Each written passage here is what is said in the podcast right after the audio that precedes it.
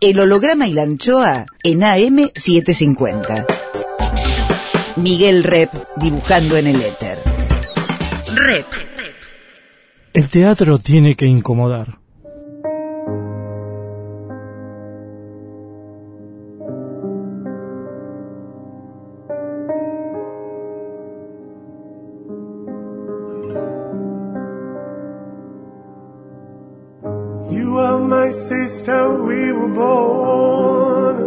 Eres mi hermana. Vos sos mi hermano.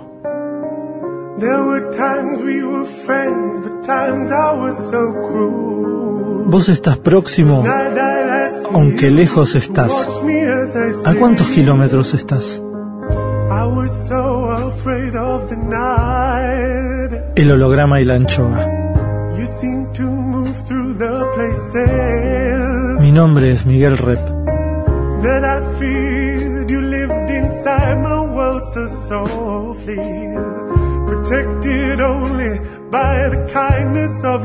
El holograma y la anchoa. You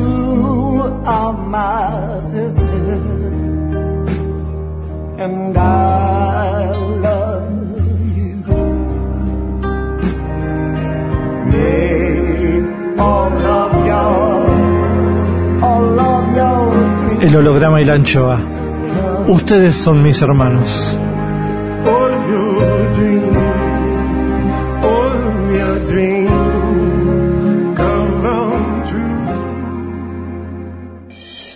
El holograma y la anchoa. Hoy guardamos el aire y el pensamiento de Daniel Veronese. Él no se esperaba encontrar con el teatro, pero el teatro se topó con él. Un día apareció lo titiritero, otro la actuación, después la dramaturgia y finalmente la dirección. Siempre hay obras suyas en cartel, siempre. Hoy, entre otras, Paranormales en la avenida Corrientes. Se trata de Daniel Veronese, ex carpintero, teatrista. Ustedes lo conocen, pero el holograma y la anchoa no. Ahí va. ¿Y cómo es, eh, cómo es un día tuyo? Por ejemplo. Hoy, Sí. Un hoy. Un hoy, lunes. hoy, hoy, hoy en a la mañana, este, ¿qué hice a la mañana? Nada, estuve, estuve resolviendo, leyendo una obra que quiero hacer. Ah. Después me fui a ensayar algo. ¿Dónde ensayás? ¿En el mismo teatro? Eh, No, no, en mi, en mi estudio ahí en, en Palermo. Ok. Después vengo para acá y después me voy al estreno de una de las experiencias, en Timbre 4, ¿Cuál experiencia es la de la? Los Arrepentidos. Ah, ah, ¿quién labura ahí? Eh, Luciano Suardi y Mónica Rayola. Es- Esa la hice solo cuatro funciones. esa no es la de Foster Wallace. No, es la única la que no es de claro, Foster Wallace. Porque claro. ayer fui a verla a Doneto. Ah, la fuiste. Hmm. El, eh, esa es la que estrené, reestrené, hice cuatro preestrenos en noviembre, como para decir ya está estrenada. Ah, Ya me voy a sacar todo encima. ¿Y, y vas Y seguido? ahora, ahora van las tres, van domingo, sábado, Sí. domingo y lunes. Ah, ok. Ay, Ahora encadenan. ¿Y vas seguido al, al- vas seguido a verlos? ¿Las obras? No tanto como me piden los actores. Mm, pero de vez en cuando vas. Sí. Mm. ¿Ayer, por ejemplo, fuiste? No, no, no, porque fui, en realidad estoy eh, eh, haciendo un reemplazo de otra obra, de paranormales, este, por una actriz que se va. ¿Estás no laburando vos en Paranormales? Mm. Es mía, mía y... No, ya sé, pero ¿estás laburando vos? Eh, o, como un- actor. No, no, Ah, eh, ensayando un reemplazo de una actriz. Ah, ok. Creí que habías No, no. hecho un reemplazo vos como actor. No, no, Pero vos no, no, no. teatro no haces. Hice como un par de veces, pero no Mm. tan este... Son más de cine. Me voy a decir porque me llaman, porque es más fácil actuar en cine que en Mm, teatro. En mm. teatro tiene que tener... Mm. Teatro... Yo admiro a los actores de teatro y, y no lo puede hacer cualquiera eso, ¿no? Mm. Sí, y... y, mm, ¿Qué leías en la infancia vos? Poco. ¿Dónde, dónde era la infancia? Remedio de Escalada. Ah, eh, siempre fuiste... ahí. padre padre obrero eh, reía, leía muchos este cómics eso sí, ¿Qué- sí, qué lo- cómics? era llamada las, las no sé por qué, las, las revistas mexicanas. no Claro, las de Pájaro Loco, No, Rider, de- no, más de- Superman. Superman, sí, sí. Porque viste que había dos líneas, una grotesca y otra realista. Vos Claro. eras más de la realista. Sí, sí, los dos, sí, sí, pero me acuerdo, por ejemplo, cambiar revistas, estar con Sí, una pila así. La revista de la Novaro, Dios mío. editorial Novaro, bueno, sí, que sí. hicieron bosta la, la industria acá, Y- porque eran color y baratitas. Sí. Y este y también leía D'Artagnan, el Tony. Eso más grande, ¿no? Esas eh, sí, más o menos. Sí, creo que un poco después de eso, después No, de alca- eso. no alcanzaste Hora Cero y Frontera, eso ya habían terminado. Las Pero pero lo que sí leía mucho Fierro, la primera. Ah, pero eso en los Las 80. tengo, las tengo todas. En los 80 ya, Sí, ya sí. eras grande. Sí, sí, Mm, sí. Eso sí. Sí, Fierro me encantaba. Me encantaba Fierro. Y ¿Vos dibujaste en Fierro? ¿En Fierro? Sí, sí. Hacía una sección llamada Postales. Postales, claro. Ah, claro, postales era de ahí. Pero sí, después la las- empecé a las- sacar ahí y a- después en página. Pero ahí es donde. donde Ah, no, la postales me acuerdo más en páginas, de, obviamente de página. hice. Mm. No, porque yo era muy. Eh, Sasturain me insistía, ¿cuándo laburás para Fierro? Y yo estaba complejado porque eran todos grandes dibujantes, ¿viste? Yo tenía veintipico y veía, estaba José Muñoz, estaban todas las bestias. Entonces tuve que hacerme minimalista y entregar una página muy simple y ahí Y eso te, armó, postales. y te armó un estilo eso. Claro, una cosa Qué bueno simple. eso, sí. Me armó una cosa y se me ocurrió una cosa que yo nunca había Que no te digan antes. que querés emular a los grandes. Claro. Nada que ver, claro. Nada que ver. Era un cuadrito, una cosa. Otro cuadrito, una cosa. Ahora como sería un tweet, ¿no? Una Sí, cosa sí, así. sí, sí. Entonces ahí, eh, mirá vos como el, el- el complejo me llevó a hacer eh, yo. A tener un estilo. Claro. Siempre la síntesis es... Encontrás algo en la síntesis, ¿no? ¿Cómo se llamaba esta? La de. La ¿De que Fierro? venía- sí, la que venía a las manadas de los gorilas y le dan. chac. Ah, la de Manara. No. El rey gorila, rey... No, eh, sí, pero ¿de quién, de quién era? De- Milo Manara. No. La erótica. No, no, no. Ah, ya sé, No, la erótica Enrique Breccia, De Breccia. el Breccia. sueñero. Sí, la, la, las, las, El esa- sueñero era, ¿no? El sueñero, el sueñero, me encantaba eso. Sí, me, me gustaba mucho, me gustaba mucho y este por supuesto más falda cuando era más chico, Claro. eh, Paturcita, todo eso. me- O sea, la saga de las revistas sí, chiquititas. Sí, sí, Esa. Recuerdo que esperaba fin de año el libro de Paturuzú. Era Me gustaría encontrarme una verquera, porque era, era maravilloso. Yo creo que era un, Era bosta. una bosta, y hoy lo agarrás, pero decís, ¿cómo voy a leer todo esto? Y te lo como- leías en una siesta. Como, ¿no? Angelito, eh, como anteojito 18 quilates. Claro. Ahora lo ves, es una bosta y vos tenía toda la ilusión, ¿no? Pero claro, era como el pan dulce. Pero sabes que yo tengo recuerdos de incluso de las de Disney, Donald, este, de lugares de MacPato, MacPato me, me fascinaba, Tío Rico. Tío Rico. eh, que era una gran historieta dentro de la saga de, de Disney. Viste que los dibujantes eran anónimos ahí. Cuando se jubiló el dibujante, que era Karl Barks, eh, descubrimos que había, dibuja, había creado Tío Rico y había dibujado y había creado al Giro sin tornillo, que era el inventor. Sí, maravilloso. Y los dibujos de ese tipo eran de un expresionismo que no había en la, en la escuela Disney. Y el tipo se disparaba por la suya. Sí, sí, el, el, el mundo, también el tema, ¿no? El mundo que planteaba MacPato, este era es- ese lugar que se bañaba en, dinero. Una- qué creación, como- ¿no? Sí, sí, me acuerdo en una que tenía una casa moderna, Mm. que era un, como un cubículo, Claro. donde salían cosas, pero me queda grabada esa... Y, y, y yo te digo que hoy es una imagen de casa que me gustaría tener. Cuadrada. 50 ¿no? años, Como un 50 cubo. años después, sí, sí, Como sí. un cubo y entrar ahí. Y sacaba cosas y yo dije, qué buena, qué buena idea. Una cosa futurista, el pedo era, me acuerdo, pero pero esa parte de esas, Mm. es- es las que es, es- claro, el giro sin tornillo también era maravilloso. Más, Daniel Veronese. Rep en AM750. Che, ¿y dibujaste vos alguna vez o tuviste ínfulas?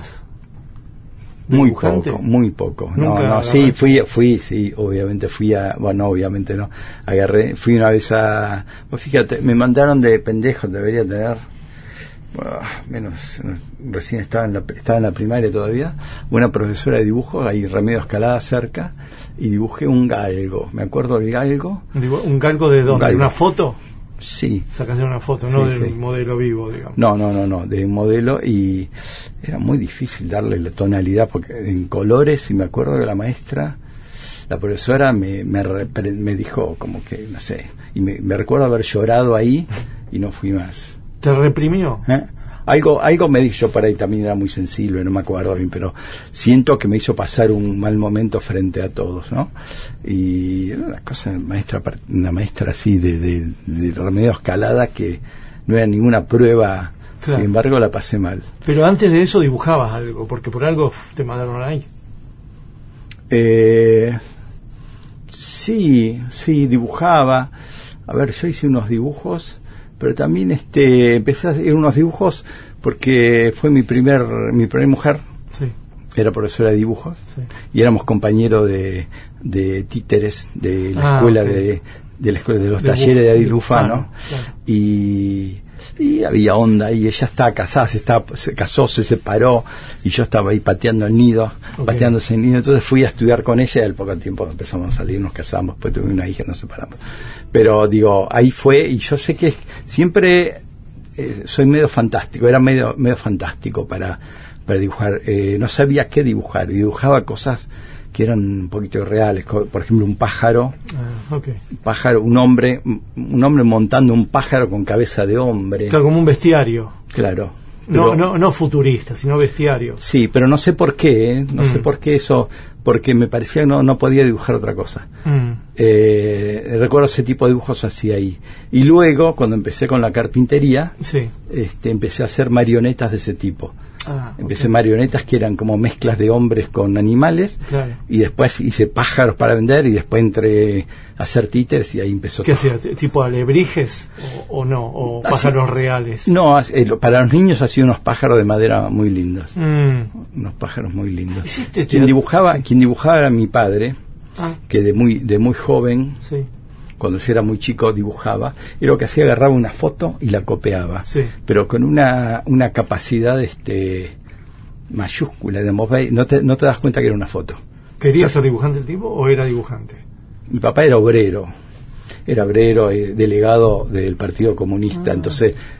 ¿Obrero empezó- en qué? en el, en el ferrocarril. Ah, Entonces estaba ahí metido este y, y siempre dejó todo lo que tiene que ver con lo artístico. Mi familia se había dejado de lado primero el trabajo, la política, entonces Claro. serie de claro, un militante y un laborante. y este y luego cuando yo empecé de grande teatro que era ya grande volvió a eso y empezó a dibujar y este publicó libros pero ¿Sí? te digo sobre tango Ah, yo te voy a regalar un día unos Sí, porque tengo mirá. son pero te digo que no te das cuenta que son- ¿Dibujados? dibujados sí sí maravilloso pero parece parece una foto así, ¿Él bailaba tango? no ¿Y de, y de dónde sacaba la imaginería tango? supongo que de, de joven este le gustaba el tango tenía un acordeón vendió la siempre del el recuerdo ese viste esos esos mitos ¿Un familiares bandoneón tenía? un bandoneón, no, perdón, un acordeón, no bandoneón, un acordeón, pero tocaba algo de tango, lo vendían para levantar los cimientos de la casa. Claro. ¿Viste eso? Ese, ese, ese mito de que en esa casa en los cimientos estaba el acordeón. Digamos, fue relegando a mi padre Ah. siempre eh, sus Su virtudes y su expresividad en función del trabajo este o en otra generación y yo ya estaba empecé de muy chico a trabajar en carpintería decía yo quiero no quiero esto quería otra cosa no sabía no supe no supe de entrada qué pero quería otra cosa ¿Nunca te llevaste bien con la carpintería? sí me gusta tengo, en mi casa tengo maderas apoyadas digamos, me encanta la madera Sí. pero vivir de eso no Y modelar carpintería. también me gustaba sí pero no Porque no- eso es no dinero. escultura, de alguna sí manera. pero no, no no deja dinero hoy hoy realmente un buen carpintero debe llenarse de plata porque no hay gente que haga eso Es verdad, se y va hay mucha gente seguro que precis- precisarás en algún momento de tu vida del año un carpintero Y sí, y, es Hacemos una biblioteca y dan- medida. Claro. Y ahora cuando vos necesitas que, que tenés carpintero, mira mi cuñado el marido de mi hermana empezó que había trabajado conmigo con mi papá hace estoy hablando del año 70 80 trabajó un poco y, y se dedicó después a otra cosa. Ahora volvió en su garage se hizo una carpintería y hace cosas de madera muy bien. Yo cuando necesito le pido a él. Ah, casualmente recién me dijo me, me tiene que traer una tabla. ¿para el teatro o para tu casa? no no para mi casa para mi casa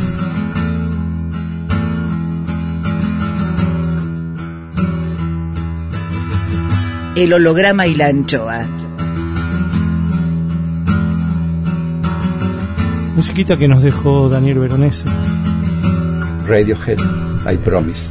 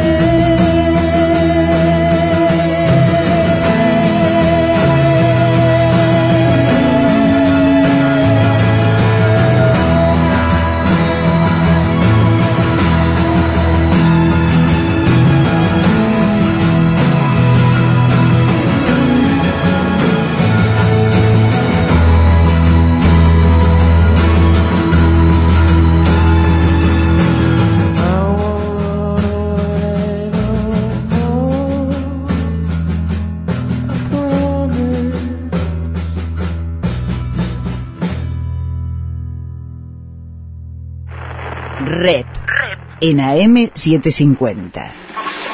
Volvemos con, Daniel Veronese, teatrista total. Hablando de carpintería y de teatro, ¿hiciste teatro infantil? ¿Me lo perdí? Yo trabajé desde el año. Más allá de Bufano. Ah, no, no, no, no. No. Solo ahí. Veronese. No, no, Teatro de Veronese. No, no, no, no me. No, ¿Es lo único que te falta hacer? No, pero hay que, hay que, hay que tener una capacidad especial para ¿Sí? eso, ¿no? ¿Sí? Yo amaba a mi don, Sí. bien ahora que se cumplió, ¿no? Creo algo, porque aparecieron muchas fotos de mi don en Facebook. Iba, es más, yo voy a ver espectáculos de mi don ¿no? y, me- y salgo llorando. Será un poco recuerdo de la maravillosa persona, la creatividad. Era grande y veía, eh, ¿cómo se llama este programa en televisión? Vivitos y coleando. Sí. Pero esto fue hace 30 años, digo. Sí. Ya era un tremendo boludo. Y, me- y veía ese programa con Catarinev, con Sí. March, y ella era quien era este. Ay, ¿cómo se llama la, Eh, la de Esperando la carroza? Sí, que se fue a vivir afuera. Sí, exactamente. Este, maravilloso, maravilloso. Mi don me pareció siempre un alguien que, que levantaba el nivel de, de los niños y, y los niños lo amaban y los claro eso debería ser yo no es una capacidad que Pero vos yo. nunca te viste No, así, no, no, no. no te tentó ningún No. minuto algunas veces de, cuando de- estamos- de- de mostrar algo siniestro ahí. Porque hay lo siniestro. y pero los, los padres no te lo no te lo sé Y bueno, pero es una- un campo de experimentación. Yo por ahora, ahora por ejemplo, estoy elaborando el Pinocho. sí Reelaborando el Pinocho. Y es siniestro. Lo Sí. que pasa es que Disney no, lo recagó. Pero siempre en los niños, eh, quizá... No, Pinocho, la mayoría de los cuentos sí. Sí, hay siniestro total, ¿no? Porque ustedes cuando hacían el periférico no había infantilismo. Eran todas obras nocturnas aparte. Mm, Sí, nunca, nunca, alguna vez dijimos queríamos hacer como un espectáculo clásico, porque también manejábamos eso, ya que tenemos, hagamos algo clásico. Sí. Pero nunca tuvimos tiempo. Creo que el, Pero hicieron clásicos. Bubu, Rey. Sí, sí, pero no digo, no clásicos este, infantiles. Ah, infantil, ok. En O clásicos, en- Gretel. eh, claro, o este, técnicas que, Mm. que nosotros siempre estamos como extranjerizando las técnicas. Exacto, Ahí no, sí. tomar técnicas más, Claro. más clásicas y hacer un espectáculo. Claro. Pero no, no, nunca, nunca, nunca llegamos a eso y lo máximo que hice fue marionetas para, para vender a los chicos. Claro.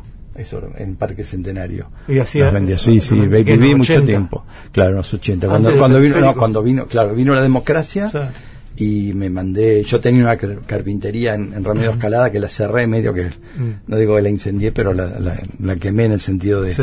yo ya no quería estar ahí, quería, a mí me pasaba algo muy, muy este particular. Yo tenía 12 años, iba a los veranos a trabajar con mi padre, eh, nada, pintar cosas. en- ¿A dónde? ¿Ahí mismo? en, en, en Remedio Escalada, En la- a su carpi- en, en el verano me llevaba Ah, y estaba enderezando clavos, barriendo, boludeces. Sí. Y yo veía que cada año me daban cosas, así hasta los 15 años que empecé a trabajar, me pasé a la noche. Sí. Eh, yo estudiaba técnico químico, soy técnico químico, pasé a la noche y empecé a, a- a trabajar con él, estudiaba y, y trabajaba, pero dije esto no, no, no es para mí, no sabía explicar bien, pero había algo de la creatividad que tiene la carpintería, pero lo que nosotros hacíamos no, Mm. no tenía, éramos, trabajamos, hacíamos mesas de pool, gabinetes de órganos electrónicos, ¿te acordás del fan machine? Un teclado, hacíamos gabinetes de eso, bueno, Gabinete para soportar. Sí, el- eh, el- compraron Claro. Acá en Argentina, lo ¿dónde lo desarmaron, empezaron a fabricarlo, lo copiaron y a nosotros. ¿Te iba bien con la venta en el Parque sí, sí, Centenario? sí. En Parque sí, sí, vivía de eso, con la carpintería también, yo que tenía mi coche, Mm. nadie de mis amigos tenía mi coche, pero pero yo quería algo, Sí. yo- llegaba el domingo a la, a la noche, me agarró una depresión Mm. tremendo, dice, yo quiero trabajar de algo que los lunes sea mi domingo, Sí. decía. Y Claro. Y empecé a trabajar, y terminando, eh, terminé trabajando en teatro, que Claro. tus domingos son los lunes. Hice varias cosas, ¿no? eh, pero también me pasó que cuando tenía ese, ese- compramos con mi viejo una casa vieja en Remedio Escalada, yo tenía 20 años más o menos, y me hice, puso el socio después de eso, por eso no, no me quejo, digo, trabajé, y, y en, esa, en ese galpón de Remedio Escalada, yo tenía 20 años, nunca había ido al teatro. Mm. Y yo decía, yo acá quiero poner un teatro perdido ya en lugar muy feo. Sí. Quiero poner teatro y vivir acá en un galpón. Increíble. No sabía, no sabía de la existencia, porque en el momento no había internet, no sabía la existencia de los loft. No. Pero si yo quiero vivir en un Solo de la palabra teatro. teatro y loft, quería eh, eh, loft, eh, quería vivir en un ahora si vos me decís por qué, yo me acuerdo donde dije, acá pongo el escenario, acá la gente y yo no iba al teatro, ni me gustaba el teatro. ¿Y qué tenía? un- Lo único, el te- eh, la escuela, cuando te hacían actuar. No, pero no, no. Te hacían Es actuar. Sí, pero no, no, nada, no, no, no recuerdo, no No recuerdo. descollabas. No iba al teatro, no descollaba, ni, ni me gustaba el teatro, no está- estaba fuera de mi, digo, es como una anticipación de algo que a mí me produce mucho Es contarlo, es un digo, misterio, ¿no? bueno, me estás mintiendo, no puede ser, No, digo, no. no, pero después terminé Ah. viviendo en, en mi estudio, es un, como una, una fábrica, Sí. este que transformé en mi casa y, y tuve teatro ahí también, ¿no? Eso, eso que 30 años antes lo quise hacer como 20 años antes como el Ramiro Escalado lo puse, lo pude Mm. formalizar ahí. en ¿No será que es algo como sagrado del humano eh, pensar en hacer teatro? Porque viste que se nace como ser humano no dibujando y hacer teatro. Pero en las el dibu- el cavernas dibujo, y pero eso. el dibujo, el dibujo yo lo entiendo. Como una- mi, mi hija dibuja, quiere Mm. dibujar y, y, y mi- mi- mis dos hijas, ¿no? Tengo una de 23 y otra de 11. Habla y sigue hablando Daniel Veronese. Y, dibujan, no es que son dibujantes, pero di- dibujan, me hacen dibujos, me regalan, me, me- me hacen cosas a veces, yo que sé, para un estreno a una de ellas le hice hacer esas tazas con dibujos de ellas porque realmente me gusta lo que hacen. Eh, el teatro es otra, la representación tiene que ver con juego, jugar a ser adulto, ¿no? Sí. Eh, pero el arte teatral, el, el mostrarse frente a otro, es otra cosa. Creo que la, yo creo que el actor que tiene esa, esa llama es maravilloso. Yo no la tengo, sí, Mm. por eso yo no actúo. Yo a veces quise actuar, hay algo de que esa exposición se, me, se me resultaba ajena En la exposición de teatro. de teatro. No en Sama. En cine, en Claro. cine, cine es del, es del director. del Claro, cine. después lo edita Te como saca, quiere. claro, te pone. Vos no estás viendo. Yo recuerdo, en otra, en otra película, Ah. recuerdo una, eh, vi- la vi la escena y vi que yo estaba hablando y miraba hacia afuera, estaba en una camioneta, pasaba una gente, ¿no? Yo me acuerdo que ese momento estaba pasando letra, porque habían abierto la calle, porque no, no podía pasar esa gente por la vereda, y quedó esa escena y era maravillosa. Claro. Como quedó, pues yo estaba totalmente relajado y la directora o eligió eso, o elige no poner una o armar, editar. Mm. Sueño con hacer cine y editar ¿Sí? cine, creo que ah, me pasaría la Y vida. no hiciste nada, nada, nada. No te tentaron. Sí, no te me dijeron. tentaron muchas veces, pero me da mucho miedo porque el teatro es, es tan es tan fácil. Es lo seguro para vos. Claro, yo no necesito a nadie. Bueno, me junto, te junto ahora y a la noche empezamos a ensayar algo. Mm. Claro.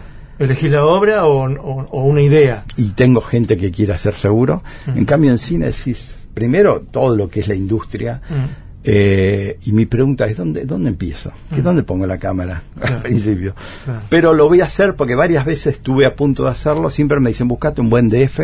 Claro. un director de fotografía y decirle lo que querés porque los actores los puedo los puedo quiero llevar mis obras al cine no yo lo, obviamente Querés que perdure algo. claro Eh, claro, muy, y voy a hacer ahora ¿no? voy a hacer eh, una de estas experiencias que es encuentros breves con Sí. los repulsivos lo ofrecí en México que hace rato me quieren me quieren tengo una productora que me dice hace cine digo pero dice mi equipo no importa equivocate Claro. Haz lo que quieras. Ah, sos Que- ridículo. Claro, me- hasta ridículo. me dicen eso, me dice, mira, no que te tiene que ser nada, me dice, haz lo que quieras. Mm. Me da el celular porque me han producido varias obras allí. Entonces lo ofrecí en, en- en encuentros breves, son ocho escenas, Sí. hacerlo con dos actores. Acá la hice en Argentina y en Chile, Sí. y la voy a hacer en Italia. Entonces agarrar dos actores argentinos, dos chilenos, no sé si los italianos o por ahí españoles Mm. y dos mexicanos. Como la producción todos ha- hacemos, claro, todos españoles, cada uno es en cuatro, en cuatro lugares, una, una escena que no me produce demasiado peligro. no Una sé. de las ya probadas de... Sí, las obras, sí, sí, sí, esas cuatro, son ocho escenas. Sí. Dos, dos, dos y dos. Y internet son el medio, no sé. Pero ¿Y ya, qué- eso- qué- ya la estoy preparando. ¿Qué es lo que más te posterga el cine o que más miedo te da? ¿Lo técnico? Eh. Es lo técnico, ¿no? Es lo técnico. Es, Vos me decís dibuja ahora y yo agarro algo dibujo. Mm. Escribí, yo escribo. Sí. Este, vos decís filma y yo, sí, pero ¿qué, qué, qué muestro esto?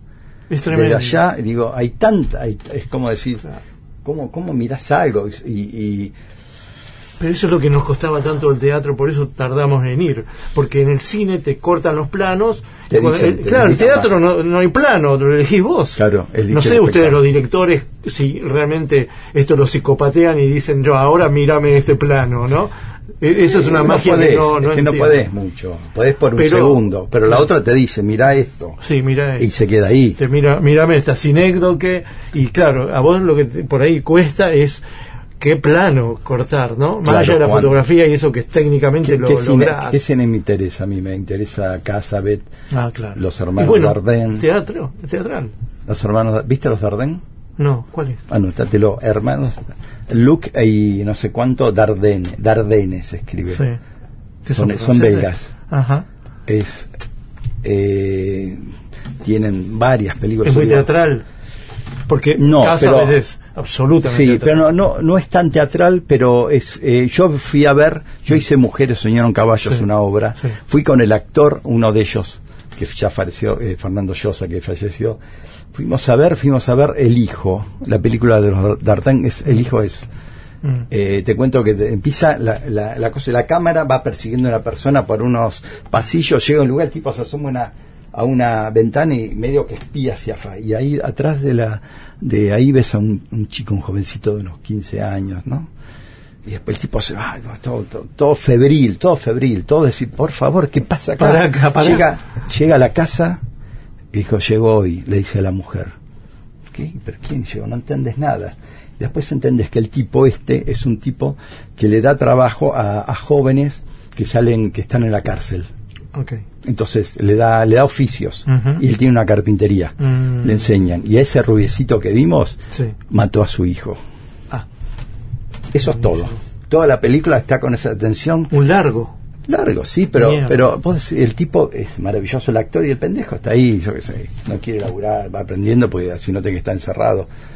Y una tensión con eso. Y, pero es el lugar donde después veo otras y siempre es hay una urgencia en en, en, en, en, lo que se cuenta o decís ¿qué, cuál- ¿por qué están, eh, hay tanto? Viste que a veces en Godard también en las cosas de repente están pasan ¿Qué pasa? cosas Sí, un- otra otra otro otro no Sí. todas las películas pero Los autores, ¿no? Autores, autores se juegan a eso. claro ¿No? Claro. Bueno, en Gaspar Noé se ve algo también Bueno. así, ¿no? Sí, no lo puedo resistir sí, pero también me gusta la- las veo y digo las veo igual ¿no? Sí.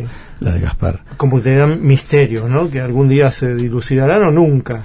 A mí me parece que pasa a veces eso, eh, eh, no perder el narrar algo. Mm. Creo que la imagen, digo que el cine es imagen, uno, yo he jodido mucho, ¿no? que el cine es imagen, el teatro es acción, Mm. pero hay algo mal entendido de ahí que, que una imagen te puede. Yo veo a veces películas, sobre todo películas argentinas, donde me desvelo a las 3, 4 de la mañana, prendo cineart y ves un tipo caminando por el campo. Siempre Sí. hay mucho campo. Sí, sí, sí. Va por atrás, chuc, chuc, chuc, chuc, caminando Total. los pies.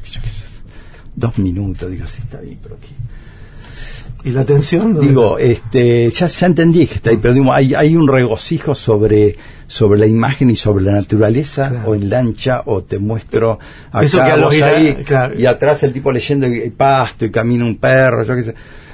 Lo traveling, ¿no? Por favor, sí, por Eso favor. los iraníes les sale bien. Claro, ¿no? pero es otra, es otra cultura. Sí, y aparte Yo- nosotros somos turistas ahí de la mirada. Exactamente. En esta nosotros ya sabemos que es un Molina Campo. Yo, yo, yo creo que no no quiero estar recriminando ese tipo de, de cine porque no no hago ningún cine pero yo haría un cine de, de, de actuación de acción creo que donde realmente De anécdota. claro por eso digo Narrativo. yo haría mis obras mis obras Sí. suceden muchas cosas Mm. cómo llevar eso al plano Sí. de la imagen Claro. creo que eso es difícil no pero no no me gusta el, el, el cine contemplativo No, claro. No, que pase, que hay una, una tensión. Rep sigue en AM750.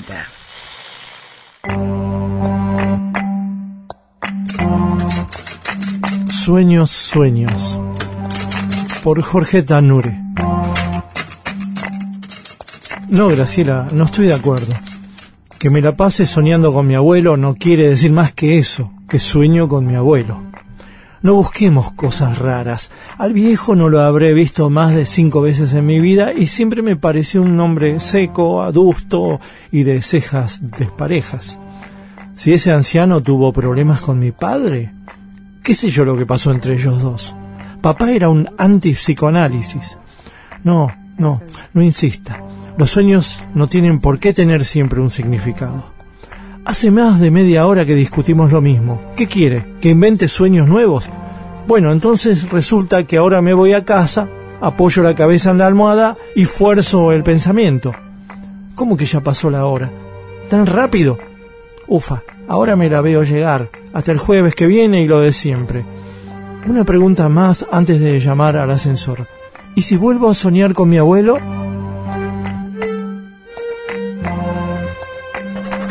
Sueños, sueños, por Jorge Tanure. Siga los textos de Tanure en www.jorgetanure con doble n, punto blogspot.com. Miguel Rep dibujando en el éter. El holograma y la anchoa. Seguimos con, con más Daniel Veronese, director de Paranormales. ¿Vos cómo manejas el tema de la atención? ¿Lo tenés siempre presente técnicamente? Por ejemplo, ayer viendo a, a María, ¿no? María bueno esos son, son que es son distinto obras a muy Paranormales, ¿no? sí, que es distinto. Sí, bueno. Estoy eh, comparando a- a- a- ambas obras. sí. Yo te voy a hablar más en general. Eh, yo soy, cuando dirijo, tanto paranormales o a María o a quien fuese, soy el primer espectador. Por lo general, yo cuando hago una obra, tengo el texto, y para mí es un texto literario, no es teatro todavía. Tenemos que convertirlos en teatro. Ubalas es literatura, pero aunque sea una obra escrita de teatro, para Eso mí es literatura. literatura. Claro, tenés que transformar eso en... en, en algo, en algo, en acción. Y, y yo soy el primero que lo va a ver, soy el primer espectador. Los actores tienen que confiar en mi mirada y decir, bueno, esto sirve, esto no sirve, t- Mm. puedo equivocarme, pero tienen que confiar, digo, tienen que confiar en mí. Entonces, esa, esa primera mirada eh, es la que después va a ser. Si a mí, me, para mí esa mirada es, este, es maravillosa, me lleva a lugares que desconocidos, tengo la, tengo la, la posibilidad de pensar que al público le va a hacer lo mismo. Claro. siempre trato de sorpre- sorprenderme con lo que lo que hay con lo que busco. Por eso le he pedido a los actores que no tengan eh, juicios previos Preju- Ajá. prejuicios tenemos todos pero no hacer juicios previos sobre si alguien me dice por ejemplo eh, Sobre una obra texto, de Chekhov sí sí sí una obra de Chekhov. Ah. me dice bueno esta es Chekhov sí pero esta es este a ver las tres hermanas no pueden ir vestidas así digo por qué Mm. digo hagamos a ver qué es lo que nos en nuestra versión favorece que la acción esté, esté que haya tensión Mm. Eh, entonces yo hago teatro con, con, con las obras aunque o sea Shakespeare yo hago teatro no hago Shakespeare no hago Claro. O lo que sea Eh, y esa esa tensión esa mirada este, esperar que el público se sienta ahí está ávido de que le cuentes cosas y que lo y que lo lleves de la nariz que el público quiero que lleve de la nariz del principio hasta el Total. final Esa es la Este, atención. Esa es la tensión Mm. cuando yo estoy haciendo, estoy viendo el ensayo y hay algo, aunque sea un segundo, de algo que digo, ¿por qué está pasando eso? Lo quito, lo resuelvo Claro. o lo quito. No, no puedo preguntar, claro, no puedo preguntar por qué, por qué te agarraste la mano acá si a mí no me sirve. Claro. ¿Por qué están ese- esos dos vasos de agua si a mí no me sirven? Todo lo que está de más sobra. Y obviamente va a tener que haber otra cosa. Pero en definitiva es eso. Eh, después la pifiás porque sabes que el público, vos decís, eh, la obra es buena, mala, para vos es buena, pero el público que... este, Pero vos dirigís y vos decís, Para no, mí- sa- saqueme ese brazo Sí. de ahí porque la verdad que no me aporta nada. Pero después el actor se adueña de la obra. Vas a la quinta vez y ya no es la que vos mm, soñaste. si, si el actor quiere tener el verso ahí, se lo dejo. Mm, Yo le digo, le explico, ese vaso no debería estar mm. como, como mis este, argumentos son concretos. No debería estar porque te tapa el reloj que tiene que estar Sí. y se tiene que ver la hora. Eh, las cosas que pido no son no son son concretas. Sí. Entonces el actor entiende a veces que las puede hacer o no las puede hacer, porque todos tenemos limitaciones. Yo también como director tengo limitaciones, hay cosas que puedo hacer y no. Si el actor no la puede hacer, busca otra forma que se vea ese reloj. Claro. Ponete en la otra muñeca, o el reloj lo ponemos, no sé, Claro. te estoy diciendo. Eh, siempre necesito que el actor esté de acuerdo conmigo. Mm. Eh, por lo menos para el estreno. No, no, no, no. Después también. Sí, porque, después se te pianta el No, actor. eso es lo que pasa, que si vos vos plantás algo, Sí. el actor se adueña de eso, dice, no, está bueno que el reloj lo tenga la otra, no hay ningún problema. Ah. El tema es cuando está forzando algo Mm. que en realidad es, este no tiene mucho sentido. Es, que, es que yo no digo, bueno, a ver, entra eh, volando como si vinieras en una nube y suena eh, sinfonías este, mágicas Sí. y no, te digo, entra, este, párate ahí, miralo y habla. Digo, son cosas muy concretas, Sí. actuable, todo actuable. Mm. Ahora, esas cosas actuables, esas acciones van a generar algo en, la, en su totalidad en el espectador. Eso, esa es la teatralidad para mí. Entonces necesito que el actor entienda eso y haga eso. Eh, vos decís, bueno, hay actor, sí, bueno, hay de todo, pero la mayoría de los actores se dan cuenta que eso funciona y empiezan a crecer. Vos plantás algo, crece obviamente, pero no va a crecer. Si lo plantás torcido, te va a crecer tor- torcido, pero si lo plantás derecho, por supuesto que va a crecer y va a adueñarse. Si hay algo que, que tiene la dirección para mí es que de repente somos todos amigos, todas, ¿eh? Eh, se estrena, Sí. yo puedo ir, pero ellos empiezan a vivir algo que yo no lo vivo. Sí, Te no quedas afuera. Aunque no me dejen afuera. Sos Yo digo, pero esto, ¿qué, qué, decir? Esa fiesta no me Yo lo invitaron. presenté. Yo la- puta. claro. Y es lógico que pase. Claro. Entonces, ¿qué? No los voy a ver más y me busco otra obra. Claro, vas a traicionarlo con Claro, otro, ¿no? claro. Infidelidad, Se se merece la infidelidad. No, un poco en joda, pero pasa eso. Vos, ah, vos este añora, aunque te amen, Sí. aunque te respeten, Sí. te incorporen, hay cosas que vos no las conocés. Mm. que, las que empieza a suceder ahí. Entre que es- ellos. Y que es la obra, eso es la obra. Mm. Es lo que ve el público. ¿Qué va a decir? De, esto, esto acá lo inventamos nosotros, pero el director nos dijo, no, nada. Mm. El- La gente ve un, un objeto ahí y se emociona o no, pero no, no hace, digo, no hace dis- esa disección. Sí, yo hago esa disección cuando hay algo que está, que no funciona. Ah, cuando ves que no funciona. Sí. La pensás, la pensás. ¿Te das cuenta en el momento o, o te vas a tu casa rumiando? En el momento, yo cuando dirijo estoy en un estado de, Concentration. Eh, sí, eh, de eh, te- tengo, le doy mucha mucha importancia a mi intuición. Ah, en ese momento. Eh, yo te dije no no pongas esto Mm. acá y, y, y por ahí este a otros se lo hubiese pasado. Ah, para mí es muy importante eso y, y no no es que no tengo a veces no tengo este una razón lógica para hacerlo, pero sé que eso va a producir otra cosa Mm. en el en el espectáculo. Necesito actores que confíen en eso, en mi intuición. Aprendí a, a que mi intuición me lleva a lugares teatrales interesantes. El holograma y la anchoa.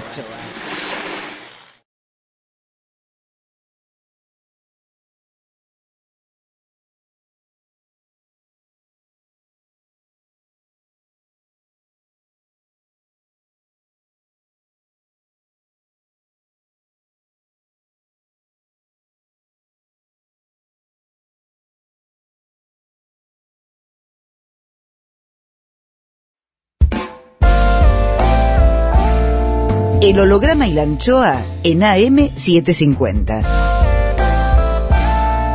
Miguel Rep dibujando en el éter. Rep.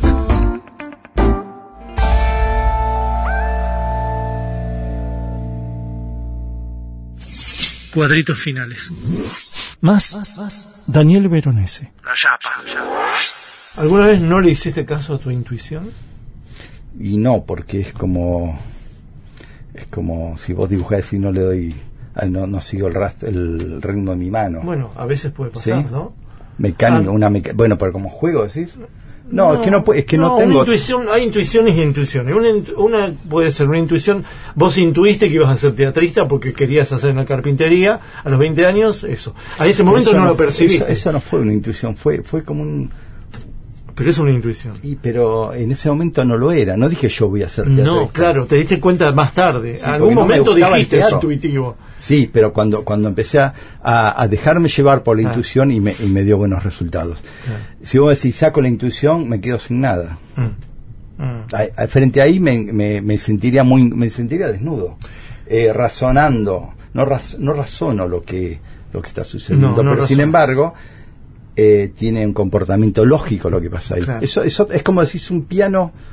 ¿Cómo toca el piano? Yo creo que tiene que ver. Yo a veces siento que toca un instrumento, porque digo, Mm. Claro. el pianista cómo hace, que piensa las teclas, no piensa. No, ya no piensa. ¿no? Yo, yo no pienso. es como el fútbol, no pensás. Me- algunos piensan más, Messi no piensa. No, claro. Pero hay, hay Maradona, que Maradona piensa, hasta- pensaba y sobreactuaba y era maravilloso. Sí, está bien, pero hay momentos que no piensa, piensa el, el momento, piensa. La pie, el pie, no sé qué piensa. No hay tiempo de pensar. Pero tenés Bueno. que manejar bien los instrumentos para que piensen por, sí, ¿no? Sí. Esto del piano me parece que es eso. Y lo que te pasa en dirección debe ser eso también, ¿no? Sí, Pensás mucho fuera del teatro, quizás sos muy lógico y muy racional. En mi vida, en yo, tu vida. como- sí, sí, soy eso. tremendamente, Y digo. Sos muy mondrian en la vida y cuando llegás ahí sos Pollock, qué sé yo. ¿No? sí, eh, o sí. O sí, o, o Rothko, o, lo- o todos los pintores, o todas las pintoras, no sé sí, todos. sí. No, pero eh, antes, antes de eso, en estos momentos, en este momento, somos más así como mondrianes. Yo creo que tengo una disociación entre mi vida y, y el arte, Claro, entre mi creación y, y esto estamos trabajando en terapia para. Claro. Pero es que siempre la obra va a ser mejor, porque la obra es ideal, idealizar, ¿no? Me parece que siempre la obra va a ser lo mejor que se da. La obra la eh, vida es mi vida y no, y, no, y- y no tiene que ver con la vida, digo, tiene que ver con otra faceta de mi vida, ¿no? Mm. Pero es, es raro porque el, el- es una es una es una gran mentira que tiene que, que, que impresionar como una gran verdad. ¿Qué cosa? el- La- obra. la- el arte. Sí. Y el arte es, claro, es una mentira. En cambio, la vida, que se supone que es la verdad, no, no la puede dirigir. Bueno, que la vida no puede, no puede, Y no es el nonsense la vida. Pero la vida no es dramática. La vida puede tener momentos trágicos, pero, Sí. pero creo que, que lo dramático, eh, eh, yo si me estoy pensando, estoy pensando en tu profesión, a ver si te puedo hacer ejemplos que son, pero a ver, no, no puedo en esto. Eh, yo recorto una porción de la vida y digo, quiero mostrar. Bueno, en cine, Sí. en cine es muy claro eso. Sí. Vas a ver esto solamente. En teatro sería Sí. un lugar que tenés espacio más grande, no puedes ir, ir de, noche a día con tanta facilidad, pero también mostrás esto y tenés que hacer que la gente mire esto que mire esto que está pasando acá. Claro, Y ese no se dé cuenta, claro, no se dé cuenta. Pero de, de todas formas es un es un recorte eh, dramático de, de bueno, la es que es mucho más mentiroso el teatro que el cine. Salvo el Sí. cine mentiroso. Sí, sí, sí. Que podría ser animación o podría ser Doctor Mabuse, qué sé yo, el expresionismo, eso. ¿No? Hay grandes también mentirosos, pero casi siempre se apoyan en un realismo, ¿no? Pero vos también te apoyas en ciertos realismos. No es lo mismo María, la obra de, de Foster Wallace, que cada obra cada obra pide algo Mm. que yo no que esto te digo yo no sé de antemano qué va a pe- pedir voy de acuerdo a mi intuición algo que se, se, se ve se empiezan a conformar algo Mm. dejo que se deje por eso no voy no digo esto va a ser una obra no sé cómo va a ser realmente No, te digo pero y ese- el- esa, el- esa esa esa ese no saber a mí Ah. me hace fuerte Ah. viste que hay gente que dice no sé yo sé que eso La incertidumbre. la incertidumbre a mí sí más que incertidumbre es una inseguridad no tampoco es es, es como desconocimiento Sí, sí, desconocimiento misterio, a mí me hace me hace un, sin, sin red, eso. es. Claro, claro. El holograma y la anchoa. Atenti. Continuará mañana más Daniel Veronese. En el holograma y la anchoa. Miguel Rep en AM750. Edición Eimon. Textos Jorge Tanure. Y ya sé que el mundo no es como lo queremos, lo sé de los 10 años. Intenta, produce, consigue Berenice Sotelo. Lápiz y tinta Miguel Rep. El holograma y la anchoa en la contratapa del fin de semana. Sueñan lindo. Miguel Rep. El holograma y la anchoa, siempre contratapa, siempre último, siempre nocturno, siempre... El holograma y la anchoa en AM750. Miguel Rep dibujando en el éter. Rep.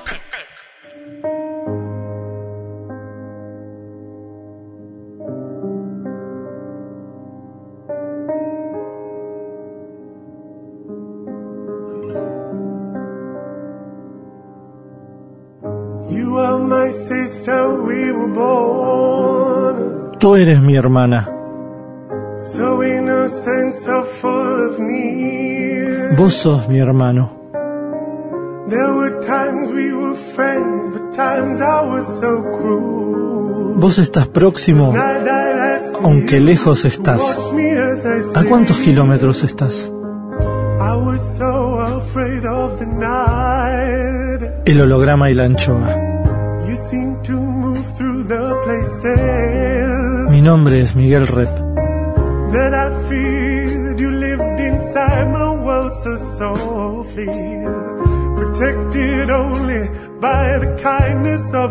El holograma y la anchoa. You are my sister, and I love you. May all of your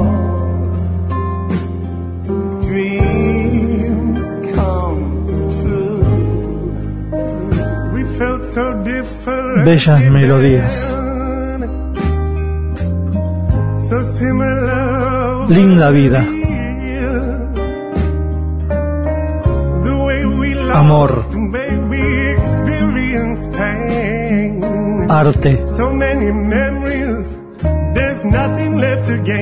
El holograma y la anchoa. Mi nombre es Miguel Rep.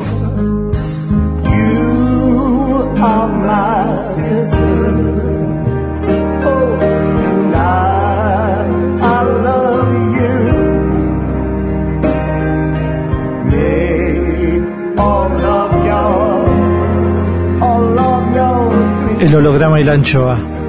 Ustedes son mis hermanos.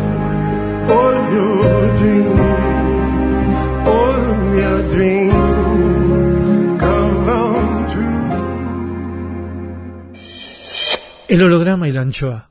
Hoy, Daniel Veronese continúa. Segunda parte del teatrista. Pero vos agarrás y lees por primera vez el texto de Foster Wallace. ¿Qué es lo que se te apareció? Primero la emoción de leer Foster Wallace, conmoción. ¿Habías algún- leído vos a Foster Wallace? No, no, nunca había leído. A mí me habían regalado. Sé de su vida, y pero no sé de su... Lo dibujé a él, ¿Ah, pero claro, el tipo con la vincha, todo, pero nunca leí, nunca leí su, de su, su literatura.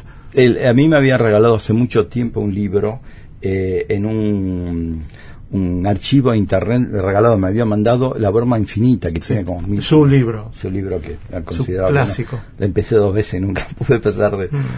Este, me lo habían, dije, ¿qué es este libro de 1500 páginas? No había, en la compu menos lo voy a leer. Sí. Pero me quedó siempre gra- grabado la foto de la, la portada del libro y encontré en, ¿conocés la librería, el, la central en Madrid? Sí.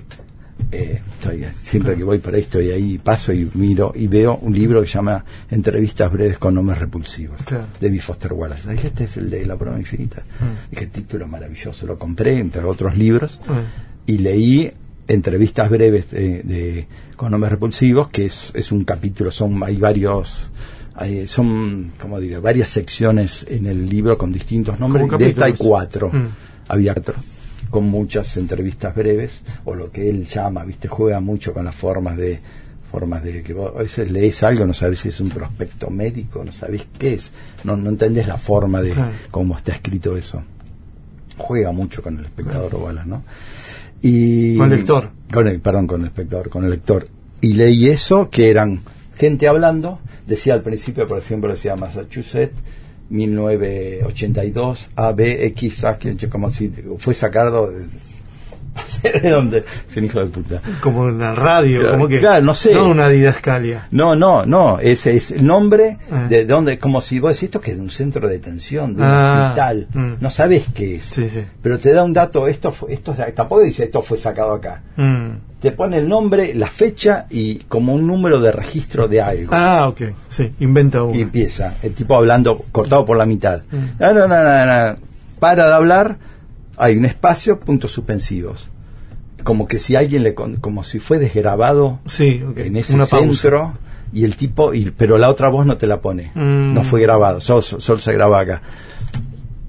Y era maravilloso porque hablaba de estos seres desagradables, Los varones. tremendos. ¿Qué hace. Zembrowski y... Y Subioto Sí, exacto. y Subioto. Y, y dije, esto esto puede ser un hombre, la mujer. Y después vi tanto, dije, ¿qué pasa si es, eh, B, eh, A es el que habla para mí y B es la mujer, Sí, que no estaba escrita? sí. Y dije, pero si en vez de una mujer, B como es un, es un, es un texto muy cortito. Solo, ¿La viste vos esa? No, No la esa no. Es, yo estoy hablando con vos, el A es el hombre, siempre está da, da, da, da, da. Y B dice, no, bueno, pero mi amor, vos me dijiste. No, no, no me digas. Mm. Solo son como intervenciones de Sí. defensa. Sí, sí. Victimario y víctima. Tiene ese lugar de reconocible y, y casi socialmente aceptable de infame del hombre. Ahora no tanto, pero hace 10 años sí. Que el hombre pasa a una mujer acá, le puede decir cualquier grosería. El Eh, orto. Preside- tu presidente hace poco decía este Sí. culo, ¿a quién no le gusta la Tu ex. Tu ex. Gracias a Dios. ex. Este, Sí, ¿entendés esa eso? cosa. El, el- el presidente de la nación diría que a la mujer no le gusta que le guste. Le, Le, le mira el culo. Qué lindo culo. Claro, y a unos cuantos, ¡ja, ja, ja! qué, Sí, qué gracioso. O Menem, me recuerdo en su época, ¿no? Esas Sí. cosas. Humor de asado. Claro. Humor de asado y de vestuario. Vivaracho, machista. Daniel Veronese, Dixit. Y bueno, eso tan, tan argentino y tan reconocible que, que por suerte en este nuevo siglo empezó Sí. como a, a- a señalarse y, y las nuevas generaciones vienen ya Sí. rompiéndose ese sistema binario, ¿no? Bueno, entonces dije, esto es maravilloso. Mm. Y era mi forma, porque a veces decía, bueno, el feminismo este, que el feminismo, que esto, lo otro, decir, pero a veces, viste, uno queda fuera, digo, yo, es mi forma, mi forma de hombre de hablar de esto. Y poner dos hombres, a mí me sirvió, primero porque en los ensayos estuvimos como un año aprendiendo ese texto, o aprendiéndose ellos. Y, y empezamos a ensayar y decíamos, che, pero esto, esto acá nosotros, como nos, nos reconocíamos en eso. Claro. Nos sirvió, viste que yo a veces te digo, eh, yo a veces digo que me yo aprendo de las obras y digo y, y realmente nos metimos en un lugar de, de aprendizaje sobre emotivo Claro. sobre, Aprender para tu persona, para tu vida. Exactamente. Mm. y me pasó lo con Subioto y con Zembrowski nos pasó eso. Eh, lo hice en Chile Mm. este verano en el Festival Santiago Mil y pasó lo mismo con los actores un- es muy, revolucionario ese texto. ¿Y el de María?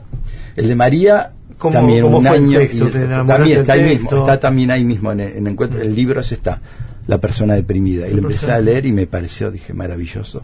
No podía dejar me encantaba la- esa obsesión de ese personaje que todos mm, entendemos que se trata del mismo Wallace no que tenía una depresión endógena y, Pobrecito, ¿no? y se, sí sí El tema de la medicación, ¿no? mala, mala, mala medicación que medicación. terminó este perdiendo Claro, habla con mucha con- conciencia de lo que es la depresión, ¿no? Y un hombre con una, con una cabeza, digamos, no, no, no se bancaba, Mm. no se podía bancar. No. Este, bueno, así que encontré esos dos, dije, bueno, voy a hacer algo sobre. Eh, pensé los dos juntarlo, hacer primera parte y segunda, y después me di cuenta que podían ser extensos y dije, no, hago Mm. un- separados. Y, y, y había pensado ya un espacio común para los dos, Sí. Mm, una me- la mesa, el- lo que lo que viste ahí, ¿no? un telón, un, un- un Una coso- pantalla. una pantalla blanca, La un piso blanco mesa y silla. me sirven para esas dos. Y tenía el de Marcus Linden, que es Arrepentidos, eh, que me lo habían pasado en México esa obra, eh, como para en carpeta, y dije, pero a ver, esta también, si ponemos ahí, puede ser tres experiencias. Bueno, fue esto, un poquito ¿Se de puede extender experiencias? Sí, ya hay, ya hay dos más. Hay una, una que la estreno en, en abril y ¿De la quién otra. es? Eh, un texto mío, es. La Noche de Bora, sus hijos se llama. Es un texto literario que nunca lo pude montar Ah, y que termina por este va a ser representado por son un grupo de 18 docentes de timbre 4 Mm. timbre 4 tiene muchas sí. tiene no sé 30 docentes bueno le Muchas dije, a- cátedras. le dije a, a Tolka me me juntó Mm. y, y nos pusimos y, y hacemos un trabajo colectivo donde el texto circula entre ellos, ellos van diciendo son 15, 16 páginas o más, o 18 páginas, y todos saben el texto, o más o menos todo. Entonces, no, no hay orden, cual- cualquiera puede Están los entrar. 18 en escena. Sí. Y, Coral, a- y además coral. no hay, pero además no hay, no hay orden. Ah. Está el orden del texto, pero Mm. tienen, tienen determinadas consignas, pueden hablar de a dos, de a tres, Ah. y, y nunca una función va a ser igual que la otra porque, porque si se van ¿Ya sacando. empezaste con eso? Hice una muestra en diciembre y ahora voy a ensayar este, estas, este mes, ocho ensayos y lo estreno en, en abril. Y ahí confías en tu intuición cuando estés ensayando. Confío en mi intuición ¿Cómo y en lo ellos. vas ellos acomodando? confían en mi intuición también. Mm, mm. Porque les dije, ¿ustedes se atreven a hacer Mm. esta obra sin, no- sin, sin que haya ningún tipo? Es muy difícil de... Yo puedo dirigir el, el, el oleaje Claro. general, pero individualmente, porque no? Si vos tomás de texto y la otra función, la otra función no lo vas a tomar. Es muy difícil este, de dirigirlo. Es como es una experiencia nueva para mí. Claro. Y ellos dijeron, sí, se tiran de cabeza, son maravillosos. Más, Daniel Veronese. Rep en AM750. ¿Y el otro? ¿El? Y el otro eh, va a ser la 4 y la 5 van a ser con así con grupos numerosos y que tengan como constante eh, como común eh, denominador el, el, el azar en el Mm. que, que nadie pueda predecir cómo va a salir la obra, ¿no? ¿Y pero el texto lo tenés ya? Tengo dos opciones. Una es este, yo hice una versión de, de Tres Hermanas de Chekhov que se llama Un hombre que se ahoga hace un 2007. Sí. Ah, sí, hace mucho. Estaba Sí. el Tolcachir laburando ahí, ¿no? Tolcachir y de Irina hacía. Sí. Tolcachir, Osmar Núñez. Osmar Núñez. Luciano Suardi, que es el que está en, en, en este De arrepentido. las chicas no me acuerdo. Las chicas eran, este, estaba mi, mi ex María Figueras, estaba eh, Silvina Boscos, eh, Sabater, eh, Sí, había Ana. Garibaldi, eran Hmm. ocho o nueve mujeres. Yo la que vi en Lille es la de Lille, la de, la de Chekhov, la de los hijos. ¿Los hijos han dormido? Sí. ¿En Lille? En Lille. Yo estaba haciendo una una residencia, una de estas cosas, y veo teatro y veo que está Mirás y tanto eso, y entré y, y Yo no estaba. ahí. No, vos no estabas ese día. No estabas ese día. No sé si estabas en. No, no, porque esa gira, esa gira creo que yo no fui. Y yo lo que vi es que Rolly Serrano se dormía. No, es que, que Rolly, pero Rolly eh, se dormía, por eso lo puse. Lo puse el personaje que se dormía. Porque, digamos, yo lo amo a Rolly. Ahora voy a hacer una versión de, de Gorky, los, los, este, los, este, como se llaman, los pequeños burgueses de Gorky, y lo llamé también porque lo, lo amo. Es una, que se, se- metió en política, me parece que, que fracasó. Me dijo, yo pensé que te había dedicado a la política, parece que fracasó. Bueno, vuelve al quería ser teatro. concejal. que- Sí, no sé, no sé, ahí en su pueblo parece que... Hay varios que, que- Algunos no fracasaron. ¿no? Pero yo pensé que este no iba a volver, no, no lo vemos mal, lo perdemos como actor. Lo llamé, le dije, no, boludo, estoy, estoy, que vamos. Los 10 minutos lo tenía ya ensayando. Este, y Si trabaja en una película del Tano, ¿viste? Que- que de la que- gran belleza, que hace de Maradona. Sí, Maradona, sí, yo vi la foto, es maravilloso. Maravilloso, está, es una película rara. Parece de- que lo llamó por Skype el, el director y le dice, tengo, eh, no sé, lo quiero, quiero ver desnudo. Y lo dice, sí, perfecto. se, se abrió la bata y... Bueno, y se dormía en los ensayos. Sí. Se dormía. Sí. Este, porque por sobrepeso. Entonces digo, para, yo voy a hacer un problema. Vos haces este personaje y se puede dormir. Es más, quiero que te duermas, te van a despertar. Entonces lo despertaban. Era así. ¿eh? Ay, era maravilloso. Sí, porque yo después me fui a morfar con alguno de los muchachos y me y chequeé la información. A mí me pareció, yo miraba, me, me llevaban los ojos a él para ver cómo respiraba y todo eso. Es un ser celestial. Espera, y me dijiste que, eh, que tenías dos opciones. Ah, la otra es este. Eh, un- estoy una vez soñé que estaba paseando por una especie como de oficinas donde había se desarrollaban escenas. Ah. Entonces veía a dos actrices como si estaban Meryl Streep y Winona Ryder Ah. haciendo una escena ahí. Yo seguía caminando y pasaba otra y había otras actrices. Era el mismo personaje, eran otras, todas actrices de Hollywood. y, y me decía, no, yo decía, me gusta este personaje, me gusta más Meryl Streep. Es como que eh, pasaba por la obra, en realidad que era pasar por las oficinas, por los cubículos, y pero cambiaban los eh, cambiaban las actrices. Entonces pensé en hacer eso con, con esta versión de, de un hombre que se ahoga. Ah, Yo ah, la dividí como- cambiarla. entonces van a entrar, ahí está el, el doble de personajes Mm. y sortean antes de la función, entonces sabe cada uno qué escena, pero tu compañero no sabe quién va a ser Irina en Mm. ese momento.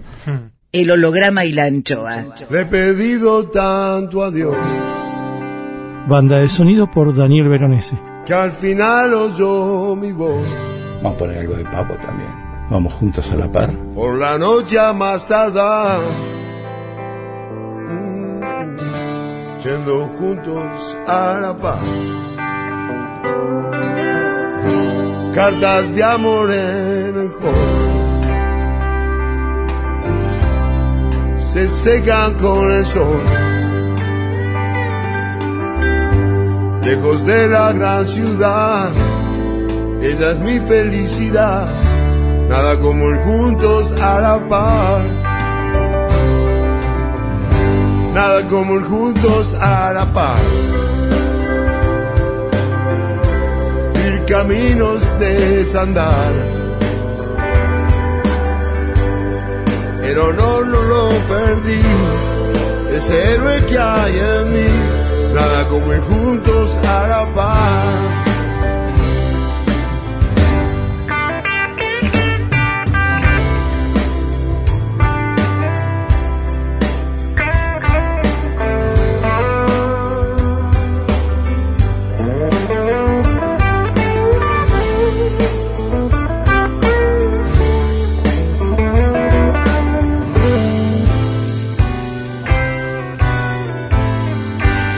Su nombre, sé su edad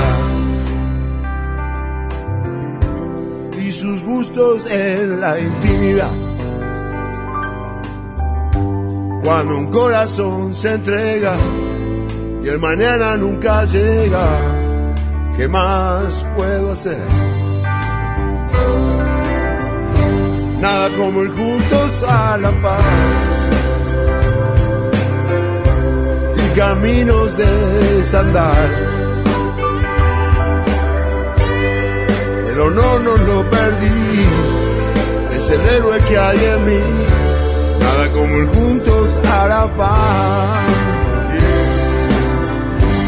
El honor no lo perdí, es el héroe que hay en mí, nada como el juntos la paz. Sigan, opinen sobre este programa en El Holograma y la Anchoa en Facebook, El Holograma y la Anchoa en Twitter, arroba El Holograma y la Anchoa, y en Instagram, Rep Miguel.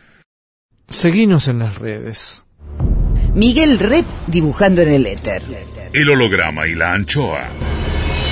Seguimos con Daniel Veronese, teatrista total. ¿Y tu cabeza escenográfica cómo, cómo es? Mi cabeza escenográfica, bueno, yo vengo, como vengo de los títeres, nosotros pensamos plásticamente mucho. Sí, el, por eso. el teatro, el teatro con el periférico incluso era básicamente el teatro de objetos de visual, más Sí. que de la lógica de las Sí, palabras. sí, ¿no? bueno, pero había mucho, ya la escenografía eran los personajes mismos y alguna pantalla, ¿no? Por lo general, sí, no, pantalla en esa época todavía no había, porque nosotros terminamos en 2013. En 2013, Ah. el último espectáculo, sí había pantalla, manifiesto de niños, pero había antes, video. en ese sí, Mm. pero en los anteriores no, ¿eh? ¿Que era en Babilonia ese o no? Ya no El manifiesto de niños lo hicimos, el último lo hicimos en no, el Conex. Babilonia ya había terminado. En el No, Conex. Conex, sí, claro. Este, que ayer pasé, eh, la semana pasada fui a otra radio, fui ahí a la, la calle de Babilonia, y es, es el, antes era el Total, Bronx, ahora, sí. no sé, está totalmente cambiado. Eh, era Babilonia, ¿no? sí, Muy lindo. era peligroso, la salida era Muy- peligrosa. de- Era lindísimo.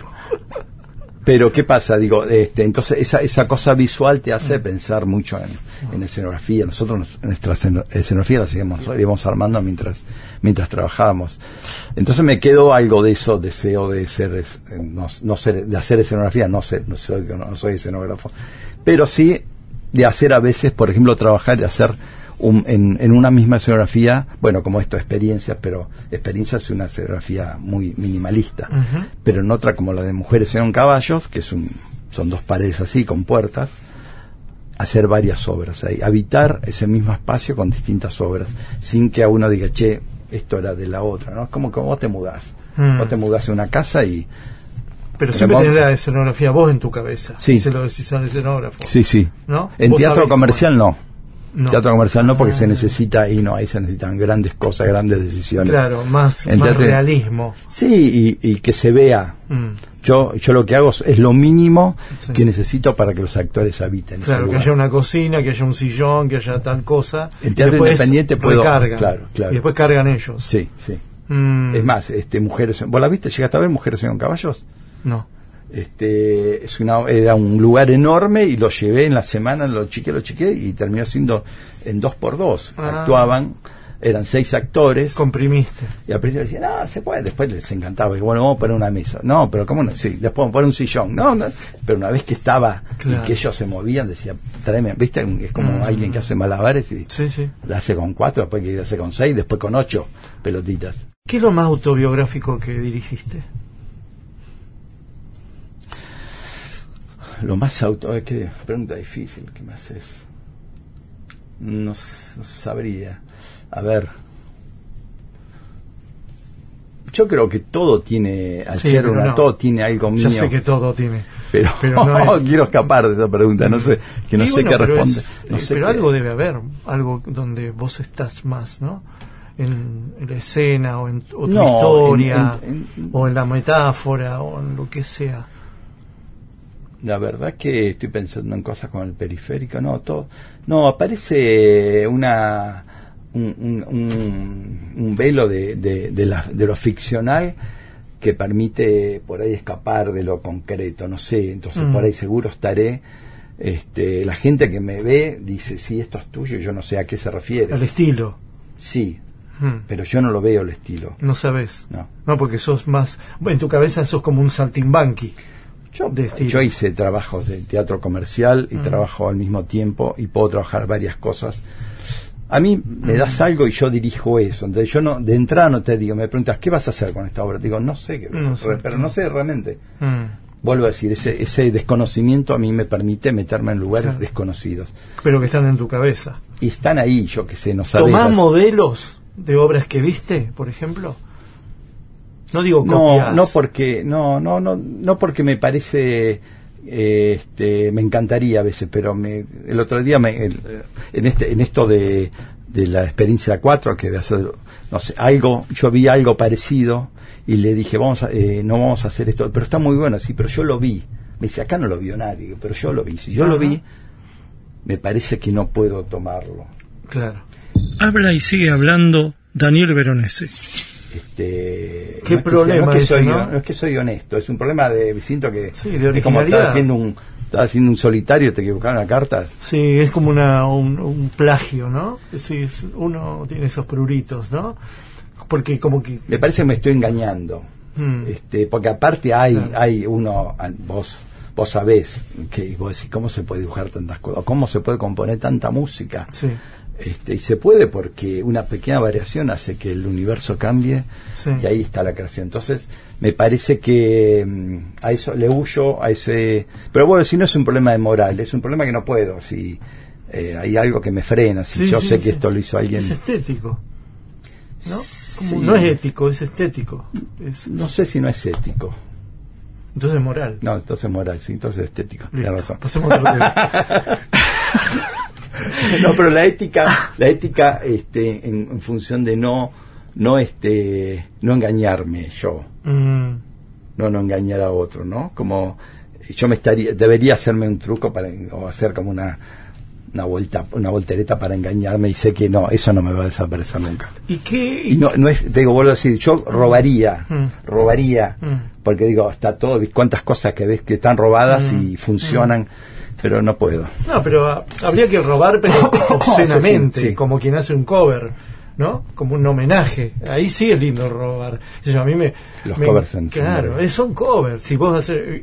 En, en mi laburo, digamos, yo hago un cover, que lo he hecho en, en el diario, cover sobre el gato Félix, la tira de Pat Sullivan, o, o una sobre George Man- no sé, pongo, esto es un cover, eh, hago un homenaje a esto, copiando el estilo, pero haciendo lo mío. Hay veces que eso no ah, Pero eso este, es se hace sin linda decir, apropiación. claro. No, no, no, por eso te digo, eh, lo mío es, este, al buscar la originalidad, si, si es algo que lo vi o, o se parece a algo, por ejemplo, yo voy a hacer una obra de teatro Mm. y hay una peli, no la miro la peli. Claro, claro. No Si quiero hay saber coincidencias nada. que sean Claro, si, si, si hay coincidencias y, no, y- y fue algo Sí. no buscado, digo, bueno, está bien. Sí, sí, Pero totalmente. confío en sí. algo que es algo distinto, yo qué sé, Mm. este, encontrar algo distinto. ¿Y qué es lo más argentino que hiciste? El circo criollo con Ariel Bufano.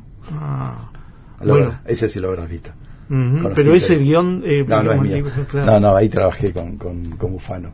Mira, hicimos una vez con el periférico, hicimos algo, queremos eh, encontrar algo que trabaje eh, lo siniestro. Mm, Nos empezamos a meter con Hoffman, el Sí. arenero, el hombre arena, lo siniestro, lo que está oculto y emerge. Y empezamos a armar con unas muñecas. Yo ya había empezado a trabajar con muñecas antiguas. En una, en una cuba de, de tierra de que tenía como cuatro metros por dos y, y medio metro, todo tierra. Media tonelada de tierra tenemos que cargar y descargar. en. Cada función. Este, en Babilonia Mm, recuerdo que el lugar era un lugar chiquito, no era la sala grande, donde cuando terminaba no se podía respirar. Entonces repartimos eh, barbijos en la gente, la gente estaba con barbijos. sí. Era eh, lo más este tremendo que hicimos, Ominoso. sí, lo más ominoso. ¿Por qué? Porque eh, eh, hablamos, eh, desenterraba gente, se- desenterramos y armamos escenas. Y la gente decía, claro, esta es la, es la metáfora de, Lo que está- de los lo que pasó. desaparecidos. Claro, estoy hablando del año 92. Ujú. Y te puedo asegurar que en, en los ensayos nunca se habló, éramos todos este, gente consciente de lo que había pasado, pero nunca nombramos nada de la historia argentina. Hicimos una obra de sobre historia argentina hablando de los siniestros. Claro, Claro. bueno, pasó una, una, unos años, pasamos unos años siniestros Claro. y obviamente el- Claro, cuando pero- aparecía el, el- el- los fantasmagóricos de los siniestros argentinos apareció eso. Rep sigue en AM750.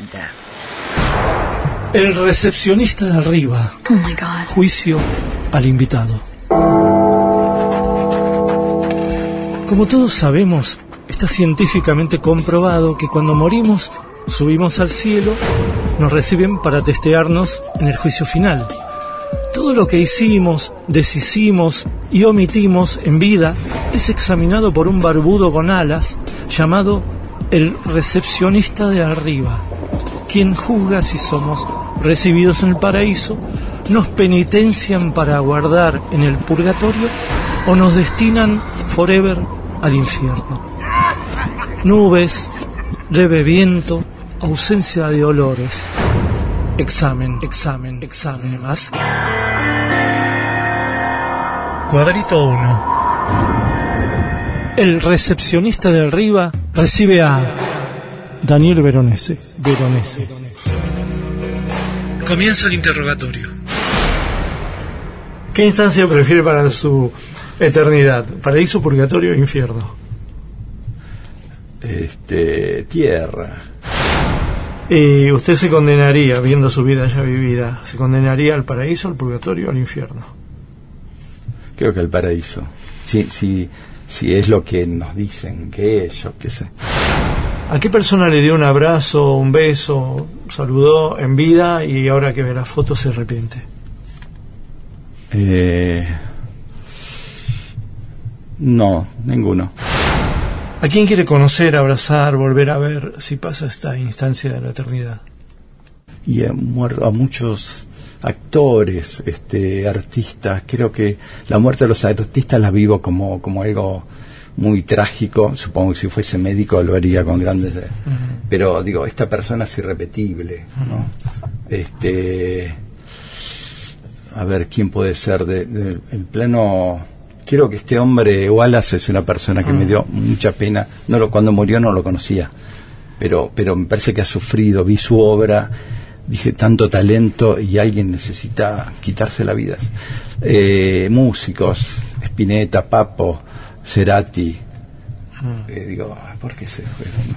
Papo, Papo me da una, una tristeza cuando, cuando escucho veo cómo murió aparte bueno Cerati creo que se la buscó un poco este Spinetta tuvo como un devenir de una enfermedad así la mierda pero Papo se chocó con la moto aparte es un ser que que se agarraba a piña yo que un- tan normal Total. tan poco artista y a la vez tan artista que digo es- son como esa gente ¿Con qué actor, actriz te hubiera gustado trabajar?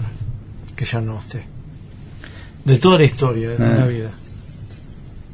Eh, Bianco. ¿Ha sido en vida soberbio, No, no, para nada. envidioso, Por eso creo que no me que voy al paraíso. Creo. Envidioso sí, sí. mentiroso, También seguro alguna mentira. procrastinador, No, celoso, sí, cada vez menos. racista, Eh, creo que sí, cosa de que me da mucha vergüenza. Yo creo que todos somos racistas, lamentablemente. optimista, Sí, por momentos. pesimista, También. dilapidador, No, avaro, tampoco. ambicioso, Sí, violento, sí. El recepcionista de arriba. Rep. En AM 750. Volvemos con, más Daniel Veronese, director de Paranormales. Para volver a esto del estilo que vos decís, yo no reconozco mi estilo. ¿Reconoces el estilo de otros? ¿De otros directores, directoras? ¿Vos ves algo y no te dijeron Sí. de quién es? Yo, yo gente- te- tengo gente una que respuesta admiro. de uno que sí. ¿A Yo quién? veo algo de cartoon y es cartoon. Sí, Cartoon es uno, Bartis. Mm, claro. Bartis es alguien cual yo estuve cerca. Bueno, Cartoon fue mi maestro, ¿no? Sí, Pero yo, sí. mi estilo no tiene nada que ver con el de, No. con el de Cartoon. Eh, el de Bartis, yo creo que. Porque una- vos ahí, dramaturgia, ¿no? dramaturgia, No dramaturgia. No, pero aparte lo que tiene maravilloso Cartoon, que es alguien que permite que el alumno haga algo que no tenga que ver con lo de él. Claro. Es una persona que te apuntala hacia la creatividad. Bueno, Mm. él me dice, yo no te yo te desmoldé, me dice, yo no te creé. Una vez me puso en un y yo me sentí desmoldado. Un buen padre, ¿no? Maravilloso. Un buen padre. Yo digo, eso es un, eso es un docente que me hizo. Fui con cuatro hojas, así, mira esto, ¿qué es? Acá tenés una obra de teatro, me dijo. Pero estás reconociendo estilos de dos personas que son mayores que vos. Sí. De tu generación, que es una generación bast- bastante rica de dram- dramaturgia, digamos. Ahí reconoces. Sí, puedo, puedo reconocer su, su a ver, su mano, puedo reconocer la de Tolkachir. Mm. Eh, es decir, que podés reconocer casi todos. Sí, Es decir, que es fácil reconocerte a vos entonces. y pero yo no, pero yo estoy Vos ade- no. estoy de adentro. Por- pero entendés que los demás pueden. eh, yo veo, yo veo cosas mías y dije, ¿cuándo hice eso? ¿Cómo lo hice? Y no sé. Mm. Sobre, sobre todo la escritura, no recuerdo haber escrito algo del libro que tengo editado, digo. Claro. ¿Cuál fue la obra que menos te duró? Eh, testosterona. Un con poquito. Osmar Núñez. De- de- en teatro comercial te Sí, hablando. sí, sí. En teatro independiente, por suerte, todo funcionando. Dura, dura. Sí, Testosterona, es una obra que a mí me encantaba y no, no, no, no. La gente directamente no fue a verla. No es que la gente fue y no le gustó. ¿Y entendiste por qué? No, yo quiero, yo hace en el año, yo empecé en el teatro comercial en el en el 2005 con Método. Bronco. Luego vino Gorda, tuve varios éxitos así. Sí. Y en el año creo que 2010 hice el descenso del Monte Morgan Mm. con este con Oscar Martínez y y trataba de un hombre maravillosa la obra este de Arthur Miller maravillosa cada texto era un, orgasmo Sí. y o sea, venían 1700 personas me acuerdo Sí. que era un número no bueno para estaban 2000 para arriba eran los éxitos ahora 700 es un éxito casi Sí, terrible. este y recuerdo Oscar Martínez me dice el público no está queriendo ver este tipo de obras yo dije bueno Oscar yo como Eso te lo dijo a, me ¿al dijo cuánto Oscar, tiempo? ¿Al cuánto tiempo? al poco tiempo, al Mm. poco tiempo de empezar. Y yo dije, bueno, para mí es una mirada, viste que a veces uno pone excusa, pero igual no iba mal. Mm. Pero decía, qué rara esta mirada. Y de ahí, en mayo, empecé a sentir que la gente va buscando, hoy, eh, Tennessee Williams o Arthur Miller o Shakespeare en la, en la cartelera oficial que antes había, eh, no no no no sobrevivirían no no nadie lo produ- nadie produce eso Mm. la gente produce comedias y comedias básicas Sí. porque la gente quiere eso los productores porque la gente está pidiendo eso ¿Y buscas obras argentinas? Sí busco todo siempre me, me es muy Pero difícil te encontrás con menos obras argentinas. sí Porque pero tampoco paranor- hay- paranormales, contá, contá la génesis de paranormal. Paranormales, este, bueno, Matías, la escribimos con Matías de Federico. Matías de Federico era el autor de Bajo Terapia, una obra que ganó el certamen Contar hace Sí. cuatro años. Lo conocí ahí. Él, él quería esa obra, dármela para elegir, para dirigir, y, y llegué por otro lado. Así que fue como una, un encuentro muy esperado.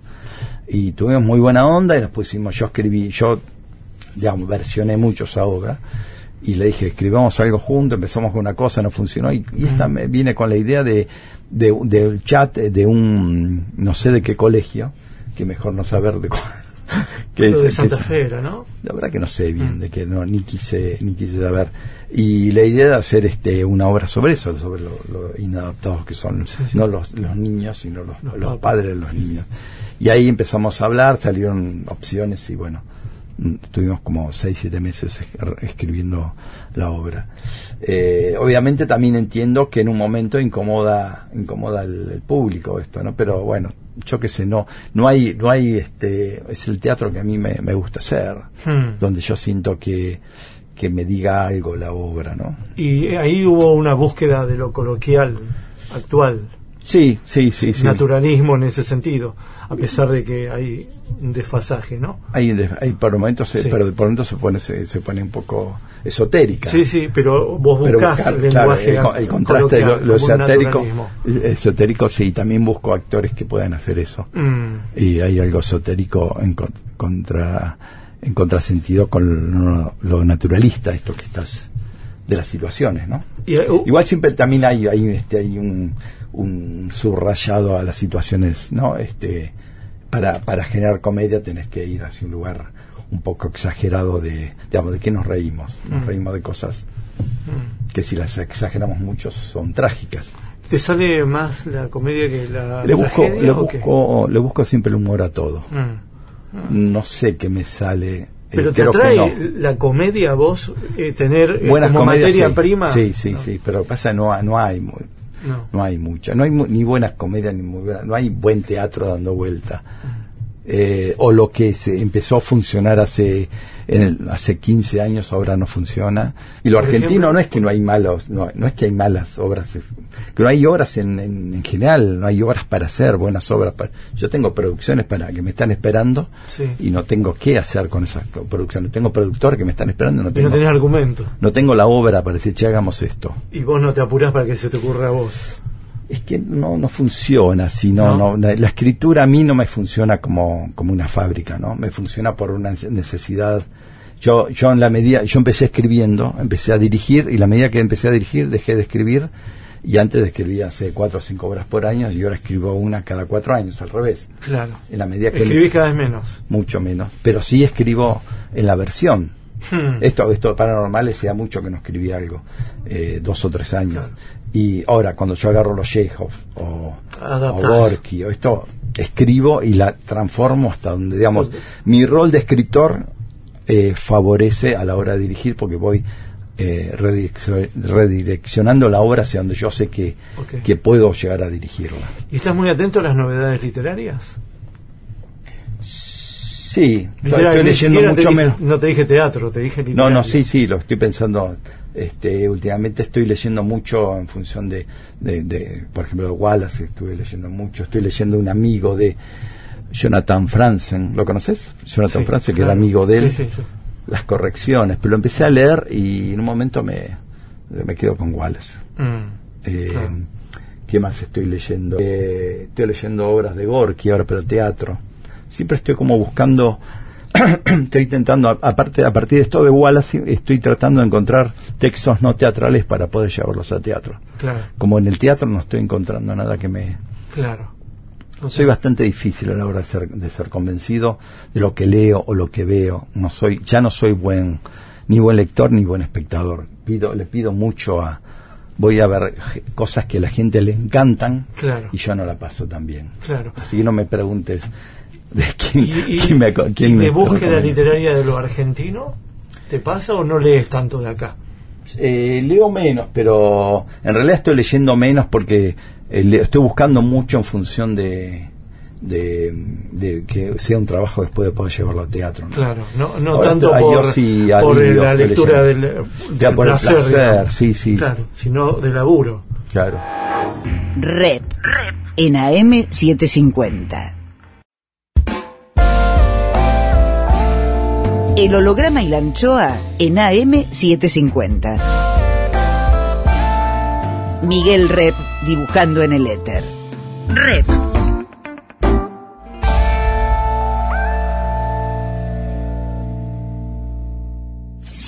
Cuadritos finales. Más, Daniel Veronese. La chapa. ¿Te ves laburando cada vez más o laburando cada vez menos?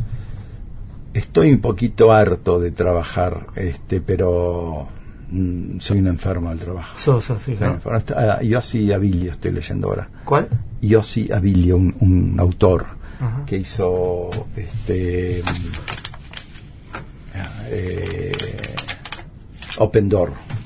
Leí Open Door, que me la regalaron por el cumpleaños, y ahora me recomendaron, me regalaron para el Zembrowski, me regaló ese amigo de Zembrowski. Estoy leyendo otro, no me acuerdo cómo se llama. ah, es una de las últimas novelas. El holograma y la anchoa. El recepcionista de arriba. Oh my god. Juicio al invitado. Según pasan los años en capacidad hotelera, el infierno tiene más problemas de alojamiento que el paraíso. ¿Por qué ocurre esto? Cuadrito 2. Termina el interrogatorio y se procede al veredicto.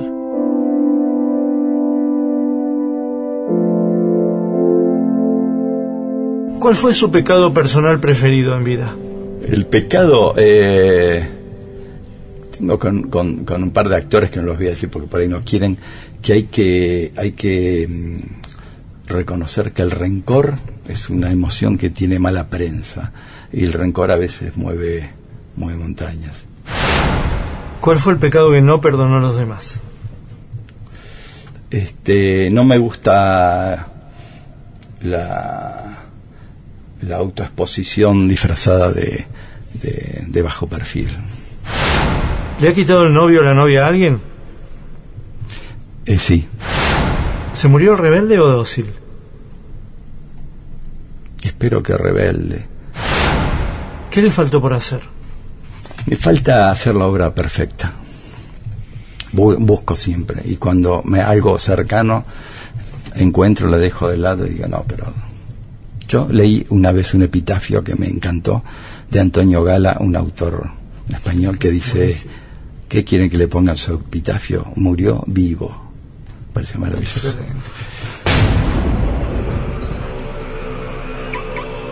Veredicto.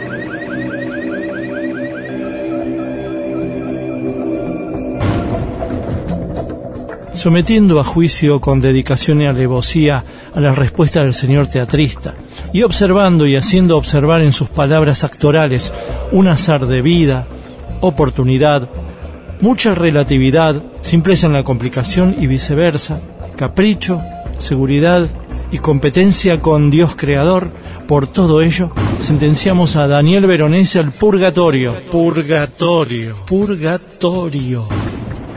Que ahí sí va a haber dramaturgia. Dejo constancia, el recepcionista de arriba.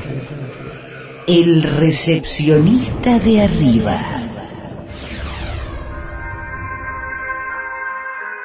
El holograma y la anchoa. Miguel Rep en AM750. Edición Eimon. Textos Jorge Tanure. Sí, para algunos es más horrible que para otros. Es injusto el mundo, es una mierda. Intenta, produce, consigue Berenice Sotelo. Lápiz y tinta Miguel Rep.